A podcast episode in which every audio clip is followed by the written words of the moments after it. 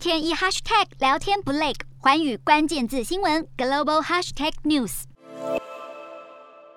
新冠疫情打坏地区经济，全球疫情一有和缓的趋势，南韩政府就赶紧逐步取消防疫措施。可惜一解封，疫情就跟着升温。南韩中央防疫对策本部五号公布的数字显示，南韩已经连续五个星期疫情风险都在最高等级。不过，当局认为目前主流病毒株是 Omicron，而 Omicron 虽然传染力强，但是症状轻微，而且迅速扩散后的高峰期已经过了，因此坚持解封。从三月起就陆续取消各项防疫措施。出入公共场所不再要求出示疫苗接种证明，餐厅等民生场所的营业时间也都可以延长。不过，由于 Omicron 持续出现变种，像是最新的 Omicron 混种变异株 XE，传染性据说比 Omicron 和它的亚变异株 BA2 更强。南韩中央防疫对策本部因此表示，考量抗体的有效性以及秋冬疫情好发期可能会再次出现一波大流行，政府预备推动疫苗第四季的加强接种计划。